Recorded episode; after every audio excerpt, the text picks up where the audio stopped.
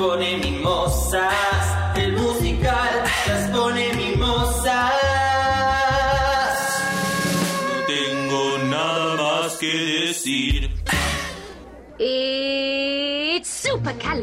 supercalifragilisticexpialidocious, even though the sound of it is something quite atrocious. If you say it loud enough, you'll always sound precocious. Aló, yo soy arroba Andrada Oli, yo soy arroba Juan X y bienvenidos a nuestro segundo capítulo de esta nueva temporada.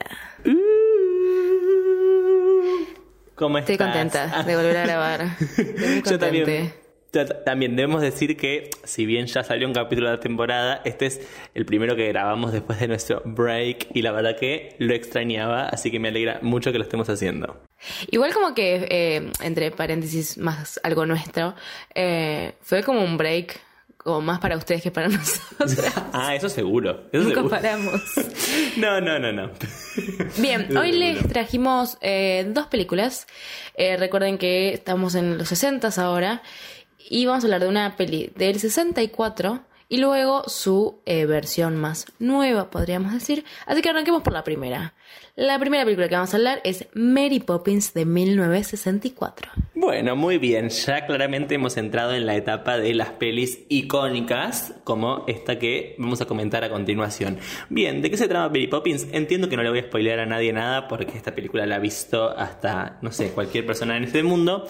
¿De qué se trata? Unos niños que viven con su padre, que trabajan en un banco, que se llevan medio mal, son unos niños un poquito loquitos y que tenían una niñera y la niñera renuncia pues son muy loquitos. Entonces aparece con el viento esta niñera nueva que es Mary Poppins que viene como a ayudar a cuidar a estos niños, a criarlos, a que se lleven bien con el padre, qué sé yo. Nada, básicamente es la historia de cómo ella los ayuda a esta familia a, quererse y llevarse mejor. También el padre tiene todo un tema con el banco, que le va bien, que le va mal, porque él es muy serio. Y ella les dice en un momento, él es muy serio, porque usted, él no tiene a nadie arriba para que lo acompañe como ustedes lo tienen a él. Como que todos hacen como una comprensión global de la familia. El padre aprende sobre el humor y qué sé yo. Y nada, es un poco el, el viaje eh, que también va entre lo animado y lo eh, realista, eh, bueno, nunca realista, sino como lo humano, sobre este grupo de niñes acompañados por Mary Poppins y un muchacho más que se hace amigo de ellos en el camino, hacia como mejorar esta relación. Y finalmente cuando la mejoran, el padre está muy bien y qué sé yo, ella dice, cambió el viento, es hora de que me vaya y se va. Es, es como que ella va a ayudarlos y cuando ya resolvió el problema se retira. Fin, ¿no? Bien, sí, re. Eh, creo que una buena sinopsis de, en una oración de, de Mary Poppins, que también podría haber sido un título alternativo, es medio la niñera del alma en algún punto. Es como... Una novela de... de, de... De Telefe, la sí. tarde.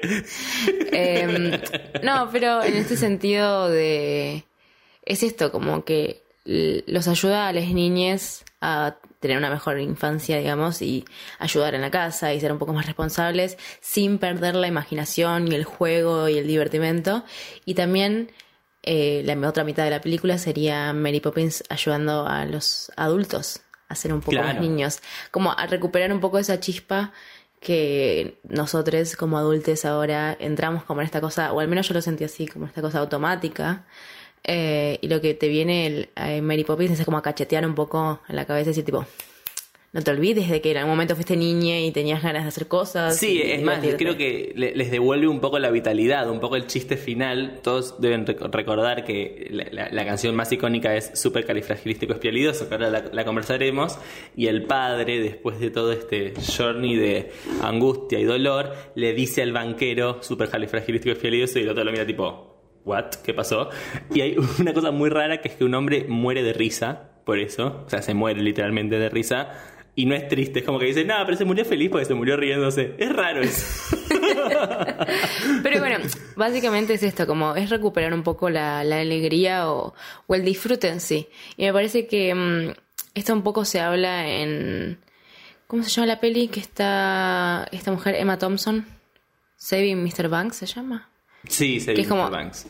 Bueno, que justamente habla de la historia de Mary Poppins y la creadora de todo esto, que se llama Pamela Travel, Travel si no me equivoco, justamente habla de esto, como de, de entender de que no venimos a esta tierra, digamos, solamente a terminar con el trabajo, ir a tu casa, comer, dormir y como salir de eso automático. Y me parece que Mary Poppins lo explica muy bien sin tener que explicarlo. Sí, verdaderamente me parece que, digo, primero, ya que estamos hablando de nuestras impresiones, me parece que hay algo que es muy lindo de esta película que me parece que, bueno, dije 50 veces me parece, pero eh, eh, es muy vital, es muy feliz, es una película que te llena, te da como un shock de energía positiva, ¿no? Como que te da mucha alegría, bueno Acá aparece nuestra reina amada, adorada de la vida, Julie Andrews, por primera vez en este podcast, que cada vez que la nombremos se nos va a caer la baba de la emoción porque la amamos con todo nuestro corazón.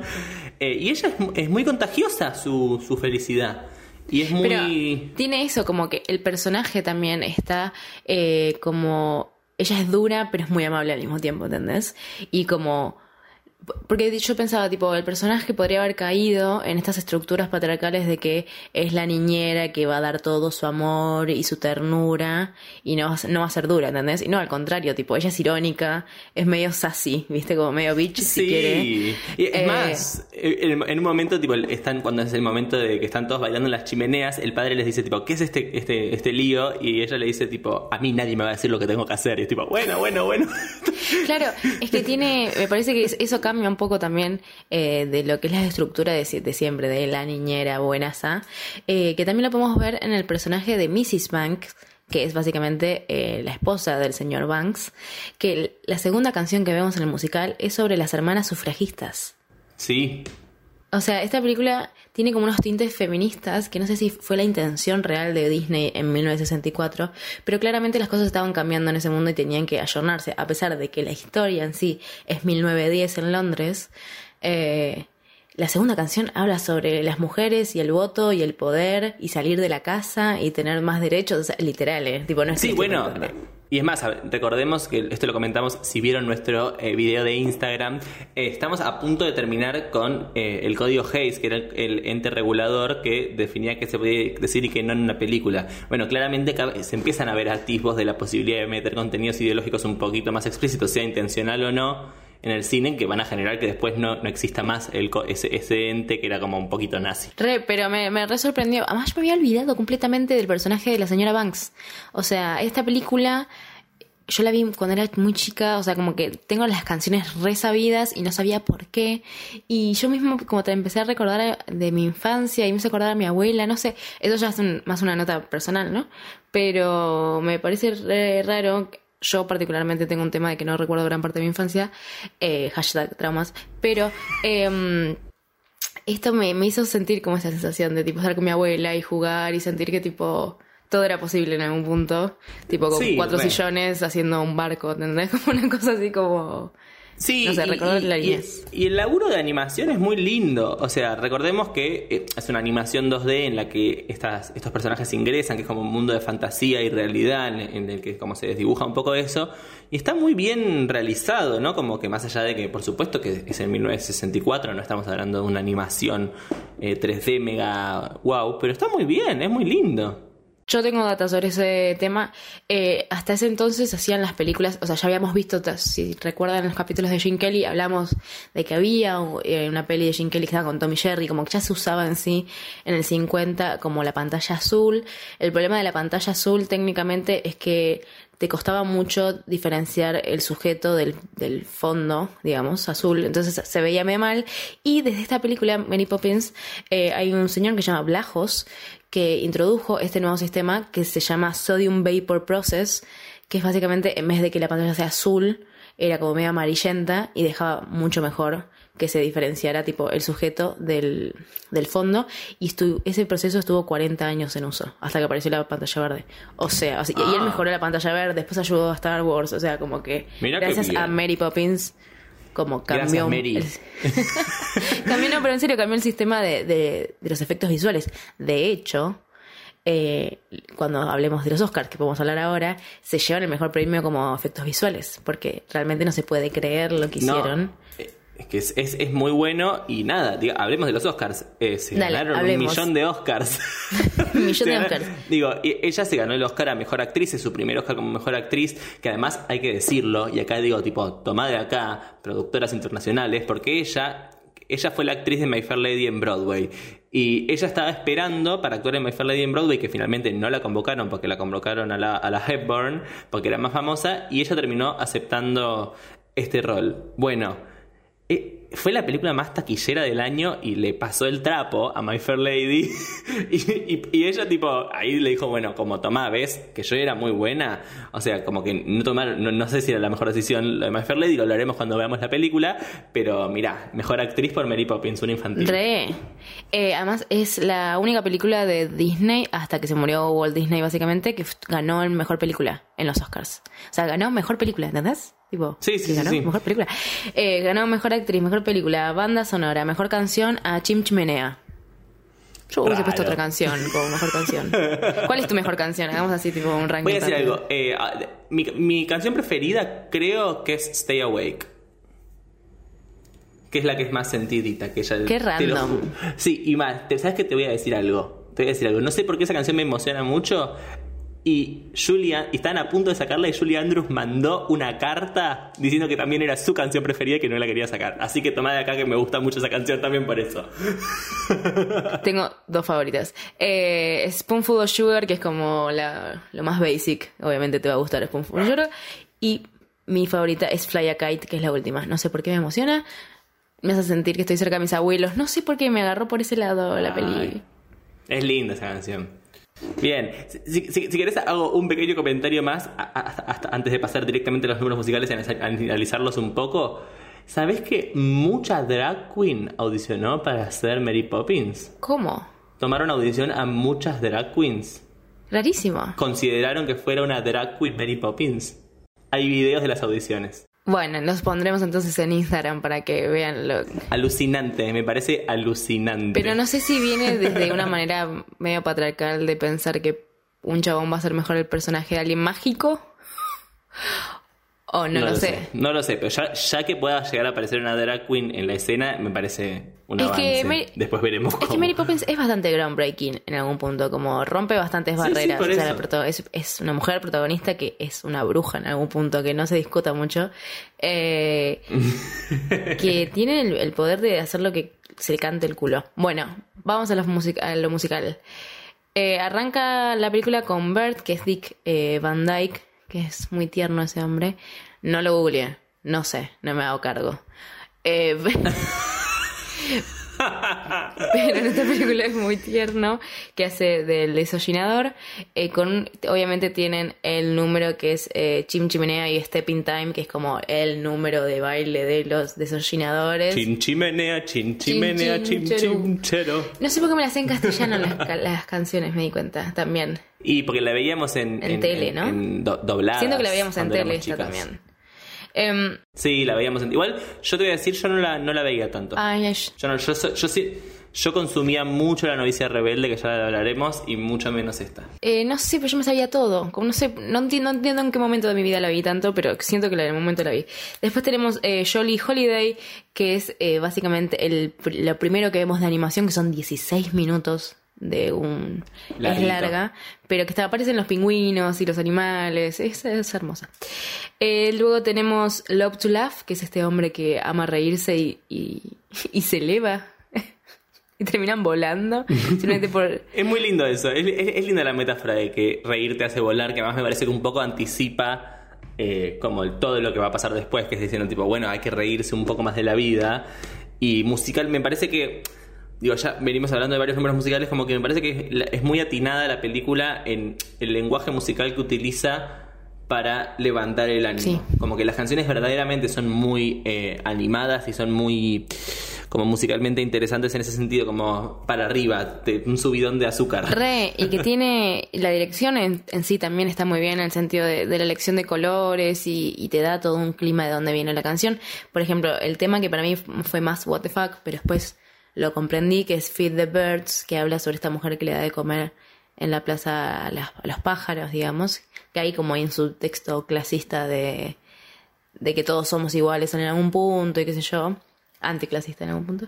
Eh, que es medio what the fuck. O sea, no entendía.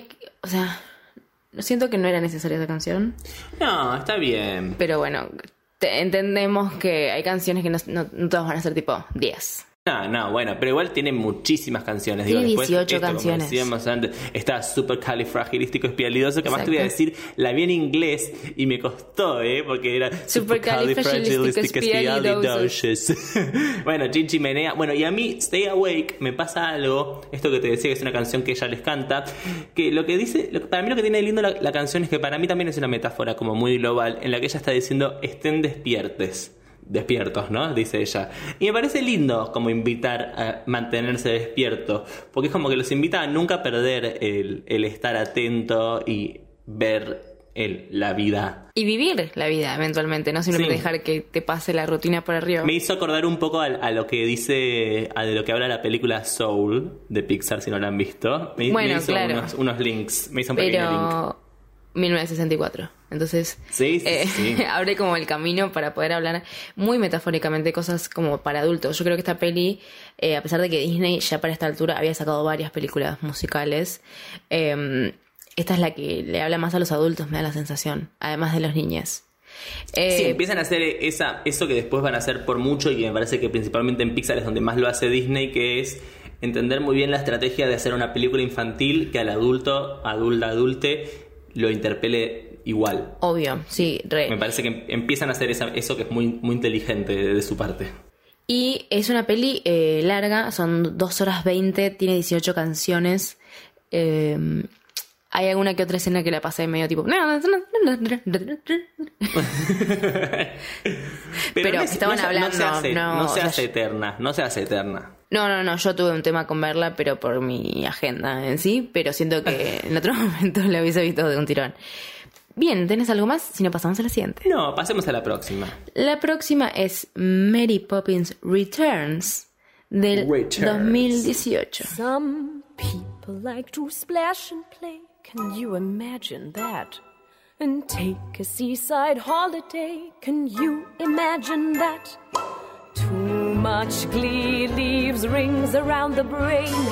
Take that joy and send it Muy bien. ¿De qué se trata esta película? Eh, básicamente es la historia de, bueno, este, estos dos niños han crecido, los dos niños de la primera película, y son gente adulta. La primera sucede en 1910, esta sucedería en teoría en, los, en 1930 con esta gente ya crecida.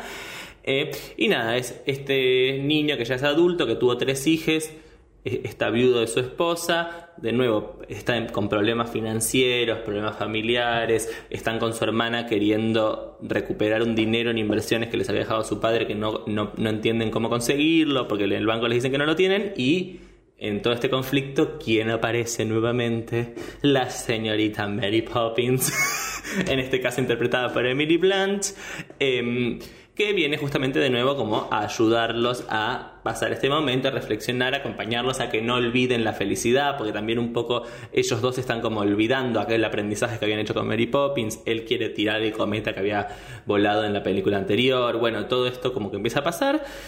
Tienen un tema con un jarrón que, creen que es muy valioso, finalmente no es para nada valioso y no saben qué hacer, están como todo en muy conflicto y cuando están a punto de mm, como de despedirse y, entender que no van a tener dinero, el niño encuentra en el cometa en el que voló al principio, que es el cometa que hizo que viniera Mary Poppins, el papel donde estaba como la data para que les den el dinero del banco que no les querían otorgar. Finalmente van al banco, se los rechazan de nuevo, hay todo un quilombo, finalmente echan al, al como al, al dueño del banco, no, es al dueño, al, al banquero, por ser corrupto, les dan el dinero, están todos felices de nuevo y Mary Poppins de nuevo dice, hasta acá llegó mi tarea, adiós muchachos, los quiero. Y se retira hacia el viento. Y de nuevo en este caso tiene otra vez un compinche, como en su momento lo fue Dick Van Dyke de Julie Andrews, que en este caso es el señor, ay se me acaba de decir el nombre, que lo amo. Lin Manuel Miranda. Lin Manuel Miranda. Hice toda una presentación y te habías olvidado el nombre. es que empecé a estirar la presentación porque dije, no, tipo, que venga el nombre, que venga el nombre, que venga el nombre. y no venía. Bien, esta peli que salió hace un par de años también dura 2 horas 10. Tiene 14 canciones. Eh, está interpretada, como recién dijo Joaquá, por Emily Blunt. Si no la ubican por nombre, es básicamente Emily de El Diablo Viste a la Moda. Por si la ubican por ahí. Claro. Eh, si no la han visto, Estuvo mírenla. en. Sí, por favor. También estuvo en Into the Woods. Es. Es, no sé, la esposa de Jim de The Office. No sé, no sé qué más te puedo decir. Y ha, Bueno, ha hecho mucha rom-com, la tenemos ahí, está presente. La reten. Y, y Lin Manuel Miranda es el autor de eh, la obra más exitosa hoy en día de Broadway. Bueno, hoy en día no, porque no hay Broadway, porque pandemia, pero de Broadway, que es eh, Hamilton. Exacto. Y también creador de Into the Heights, como para que se den una idea por dónde In the Heights. In the Heights. perdón. Em, bueno, en esta peli vamos a encontrar. Quiero hablar dos segundos del cast. Dame dos segundos. Es ¿De bueno, qué? Jay, del cast, del elenco. Eh, está Emily Blunt, ya le dijimos. Lin Manuel Miranda. Está Julie Walters, que es la de mamá mía, la petiza, por si no la ubican, Sí, sí, o sí. la madre de los Weasley de Harry Potter. Haciendo un papel idéntico al que hacen Paddington. No sé si vieron la película Paddington, paréntesis, vieron la película Paddington, es hermosa, véanla, es sobre un oso en Londres. Bueno, hace el mismo personaje. Ahora, el niño, que ahora es el padre de esta película, eh, es el que hace la voz de Paddington. o sea, está todo el mundo en el mismo... Es como mundillo de Paddington. No entiendo por qué, no entiendo si el sindicato de actores son siempre las mismas 15 personas, eh, pero me sorprendió que tipo hay muchas cosas en común de esta película con Paddington. Fin del paréntesis. Volvamos al. Repitieron cast. Y también tenemos mucho cameo. Tenemos un cameo de Dick Van Dyke, que quien fue el desayunador del anterior, y tenemos un cameo de la señorita Angela Lansbury, que ya la habíamos nombrado, que casi la castean para ser Mary Poppins en la primera. Pero bueno, fue Julie Andrews. Andrews. Y te voy a decir algo, antes de que hablemos de, de esta película. Me parece que hay algo muy lindo sobre un paralelismo entre las dos películas. Julie Andrews, cuando la contratan para hacer Mary Poppins, que la fueron a ver, a ver que hacía Camelot en Broadway y se enamoraron de ella, estaba embarazada. Y la producción la esperó a que tuviera su niñe para filmar, o sea, la requerían tener. ¿Qué pasa? Cuando contratan a Emily Blunt para hacer Mary Poppins, a los dos días se entera de que estaba embarazada y pospusieron la- el rodaje casi nueve meses para que fuera Emily Blunt la nueva Mary Poppins. O sea, es muy, es tipo magia. Magia lo que pasó ahí. Esta película es magia, básicamente. Eh, me encanta ese dato, boludo. Eh, bueno, veamos un toque ya que hablamos de las dos actrices. No las quiero poner en competencia porque nada, son dos personas diferentes, dos películas diferentes. Siento que Julie Andrews era más tierna en algún punto. Era más. Sí. eh, ¿Cómo se puede decir? Más amable. Eh, Emily Blunt está como muy dura, me parece. Yo igual la quiero ella, eh, la banco, pero me quedo con Julie Andrews mil veces. O sea, pongo Es que, mis ¿sabes qué manos en fuego. pensé yo en relación a eso? O sea, por un lado siento que a nosotras siempre nos va a gustar más eh, la versión de Julie Andrews por, por las niñas que fuimos y cuando la vimos. Pero siento que eh, la Mary Poppins de Emily Blunt es, para, es más para un niño centennial. Sí, sí, es, sí. como, es, es como que es para captar ese público, esa infancia de hoy en día que quizás está como con otras inquietudes y entonces necesita como un personaje tal vez no tan aniñado como un poco lo era la Mary Poppins en su momento, que igual era súper adulta y era súper interesante, pero esta es como un poco más eh, seria y qué sé yo, que me parece que viene por ahí. Como, me parece que está muy bien el personaje hecho por Emily Blunt. Obvio que no tiene como la ternura y el amor que le tenemos a la Mary Poppins original, pero porque es muy icónica. ¿Y por qué Julie Andrews? Que yo creo que entra también como en esas actrices que tienen como ese ángel que siempre hablamos. Sí, Eh, Que bueno, cuando vengan Sandos Music, agárrense. Eh, bueno, sigamos con eh, entonces Mary Poppins Returns. Eh, tenemos varias canciones. Me gustaron, sí. Siento que me, voy- me van a gustar más con el tiempo cuando las empiece a escuchar. Eh, no hay muchas que me hayan quedado como, ah, esta canción. me-". La que más me impactó fue mm, A Cover is Not a Book. Ah, es linda esa canción. Sí, yo tengo un problema en realidad con Lin Manuel Miranda, que adoro su genio creativo, pero no sabe cantar. O sea, no puede cantar, no, No, le da la no, voz. no.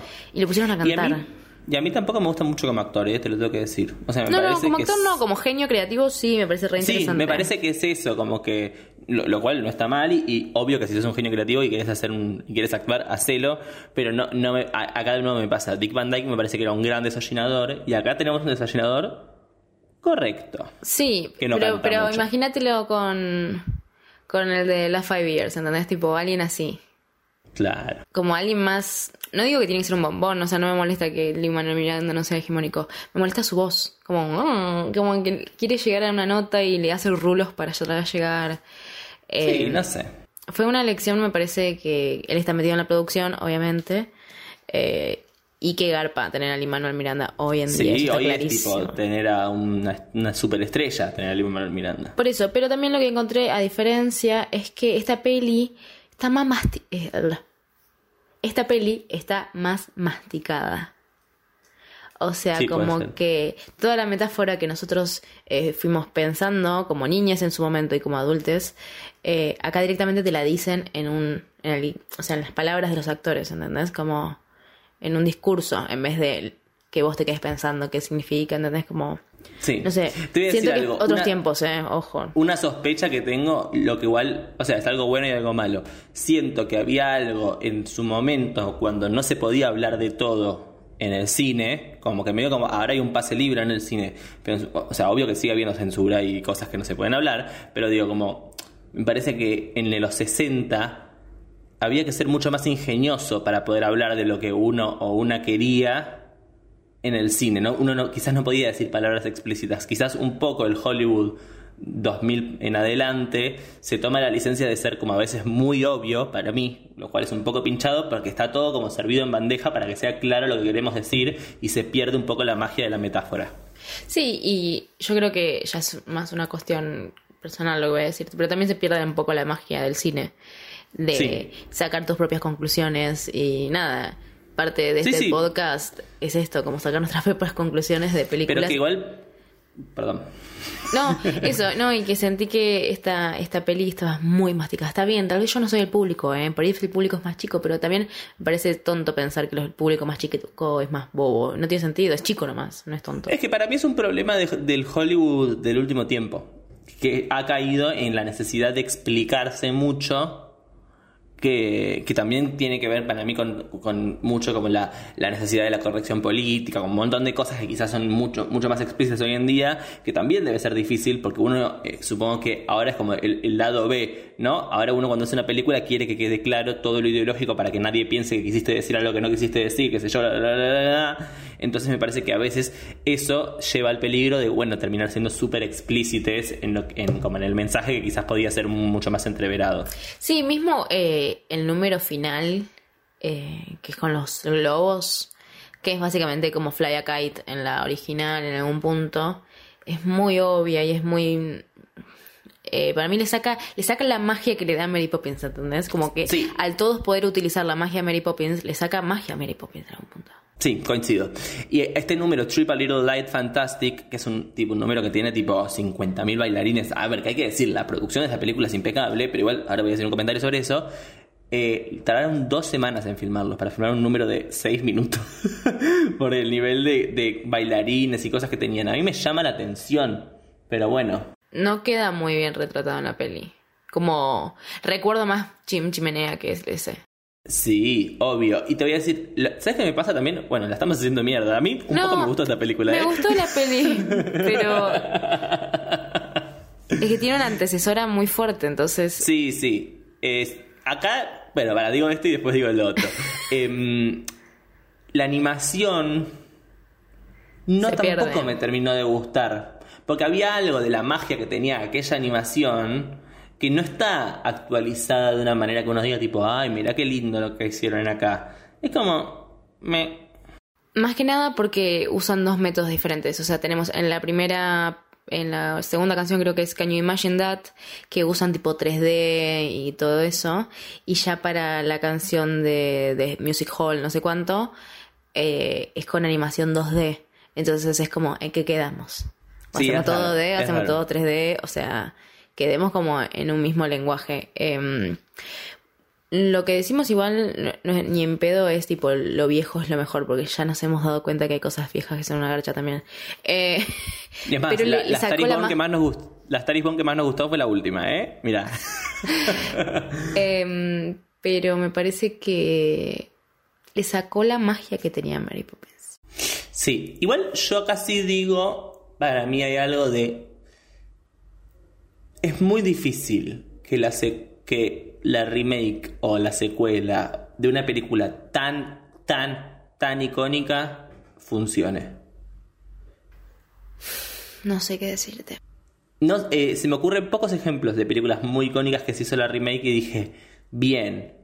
Porque, digo, más allá de que pueda ser buena, hay algo de que uno, o sea, inevitablemente tiene la carga del anterior. Y eso es muy sí, sí. difícil. No podés verla sin esa carga y sin esperar esa emoción que te generó la primera, que no está.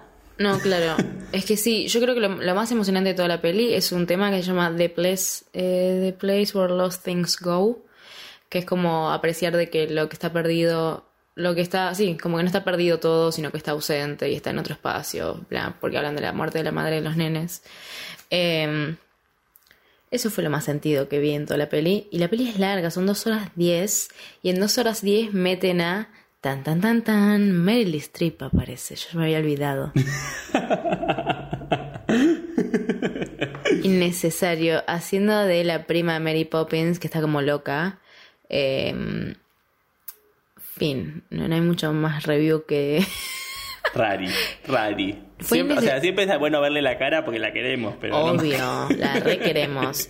Pero creo que no venía nada a su personaje. O sea, dura 15 minutos el personaje y se fue. Yo creo que debe tener que ver algo con Rob Marshall, que también fue el director de em, Into the Woods y quedó bien con ellas dos y dijo, bueno, te invito, Rat. También digamos que para mí hay algo de que medio que pasa ella con ella como un fenómeno que es tipo, si las podemos poner, la ponemos, ¿entendés? Sea como sea. Como que me parece que en varias películas y series sucede lo mismo, ¿viste? Que es tipo, bueno, pongámosla. La tenemos, la ponemos. Le inventamos un personaje. Sí, sí, sí, sí. Es que se siente un poco un manotazo de ahogado al pedo, porque la película no, no necesitaba ese personaje. No. Eh, pero para mí tiene que ver con que debe tener buena relación con el director que es Rob Marshall, que hizo Into the Woods antes. Eh, Rob Marshall también hizo Chicago. O sea, lo vamos a ver de nuevo a este hombre dirigiendo. Sí. Nada, Y, siento y- que... y último. Sí. ah, perdón, di, No, di no. tú y después digo yo. No, que hay algo para mí muy lindo que muestra a nuestra amada Julie Andrews, que a Julie Andrews la convocaron para tener un personaje en esta película, y ella dijo. eh, yo siento que habiendo sido tan Mary Poppins, o sea, es un poco creída lo que dice, pero un poco es verdad. Habiendo sido tan icónica como Mary Poppins, mi aparición le va a robar un poco el spotlight a Emily Blunt y quiero que sea de ella la peli. Bueno, me parece bastante ama- como amable lo que dijo y Sí, por humilde. eso. Eh, ay, la quiero mucho Julie Andrews. No sé por La qué, pero no vi, creo que no vi tantas cosas. Si lo pensás, no vi tantas cosas más que Mary Poppins, No hice rebelde, El Día de la Princesa, que Uh, está tallado en mi corazón. Que necesito que alguien haga un musical del Diario de la Princesa, por el amor de que, Dios. que vuelva el rodaje de la 3 que se estaba filmando y la pararon por la pandemia. Eh, nada, es una, es una mujer que realmente la siento mucho. Es, no sé, no la conozco tanto, pero no sé, la veo y me da mucha ternura y me da ganas de abrazarla y no sé. Pero mm, sí, es complicado tener tremenda peli atrás, la, la- como original. No está mal igual, porque nada, No, vamos no a está los mal. puntajes y vamos a ver cómo se reflejó. Pero vamos, bueno, vamos. igual re Vamos eh. Sí, véanla, véanla. Bien, entonces vamos con Mary Poppins de 1964. ¿Qué puntaje le das, Joaca? 8 le puse. Yo también. Muy bien. Eh, ok. Y a Mary Poppins Returns. Ay, estuve en conflicto y le puse un 5. Wow. Un 5 tiene tipo. Películas de Frank Sinatra donde es el segundón. ¿Me estás, ¿Me estás convenciendo? Mira que me No, no, no, no, ya, ya está, ya le dijiste, ya le dijiste, ya le dijiste. Estuve- no, no, no, ya le estuve dijiste. entre- estuve entre Pero, el 5 y el 6. Yo le di un 5 a There's No Business Like Show Business. O sea. o Bueno, sea, ya bueno, está bien, tu 5 no es mi 5 igual. No, no, no. no. Pero yo le puse un 6. Pero para mí está Bueno. aprobadísima, o sea. Sí, está bien, está bien. Pero un 5 está me parece muy poco. Bueno, déjame. Me aburrí No, no, un yo te dejo, yo te Me dejo, yo te dejo. Eh, pero, eh. ¿Qué sé yo? Véanla, o sea, si le Véanla, están en un domingo véanla. triste, véanla. Eso es- Véanla. Sí. Pero miren más Mary Poppins, la original. Claro, le vuelvan a pueden ver ver Mary Poppins. la nueva plataforma de Disney, claramente. Em, bueno, hasta Bueno. acá llegamos. Hasta que llegamos. Genial. Nos encuentran entonces eh, a ambos en nuestra cuenta que es arroba elmusical.lpm. Eh, vamos a activar el cafecito para quien desee darnos algo de dinero, que es básicamente una plataforma que es te puedes dar tipo 50 pesos, 100 pesos. Y a nosotros siempre esto nos sirve ya que eh, casi desempleados y mm, nada, esto lo hacemos re a pulmón. Es una Así realidad. Así que mm, si son amables y nos quieren un poco, pueden depositar lo que les sobre a ustedes. O sea, no tiene que ser una locura. Eh, pero siempre nos hace sentir bien que, además de los mensajes que nos mandan por Instagram de que escucharon todos los capítulos y no sé qué, eh, nunca viene mal una ayuda económica. Así que nos encuentran por ahí. A mí me encuentran como arroba Vitondrada. A mí como arroba Juac X Sesma. Y hasta la siguiente. Bye. Bye. Nuestras cadenas hay que romper, nuestros derechos hay que defender y nuestras hijas y sus hijas gritarán agradecidas. Bien hecho, socias sufragistas. Por favor,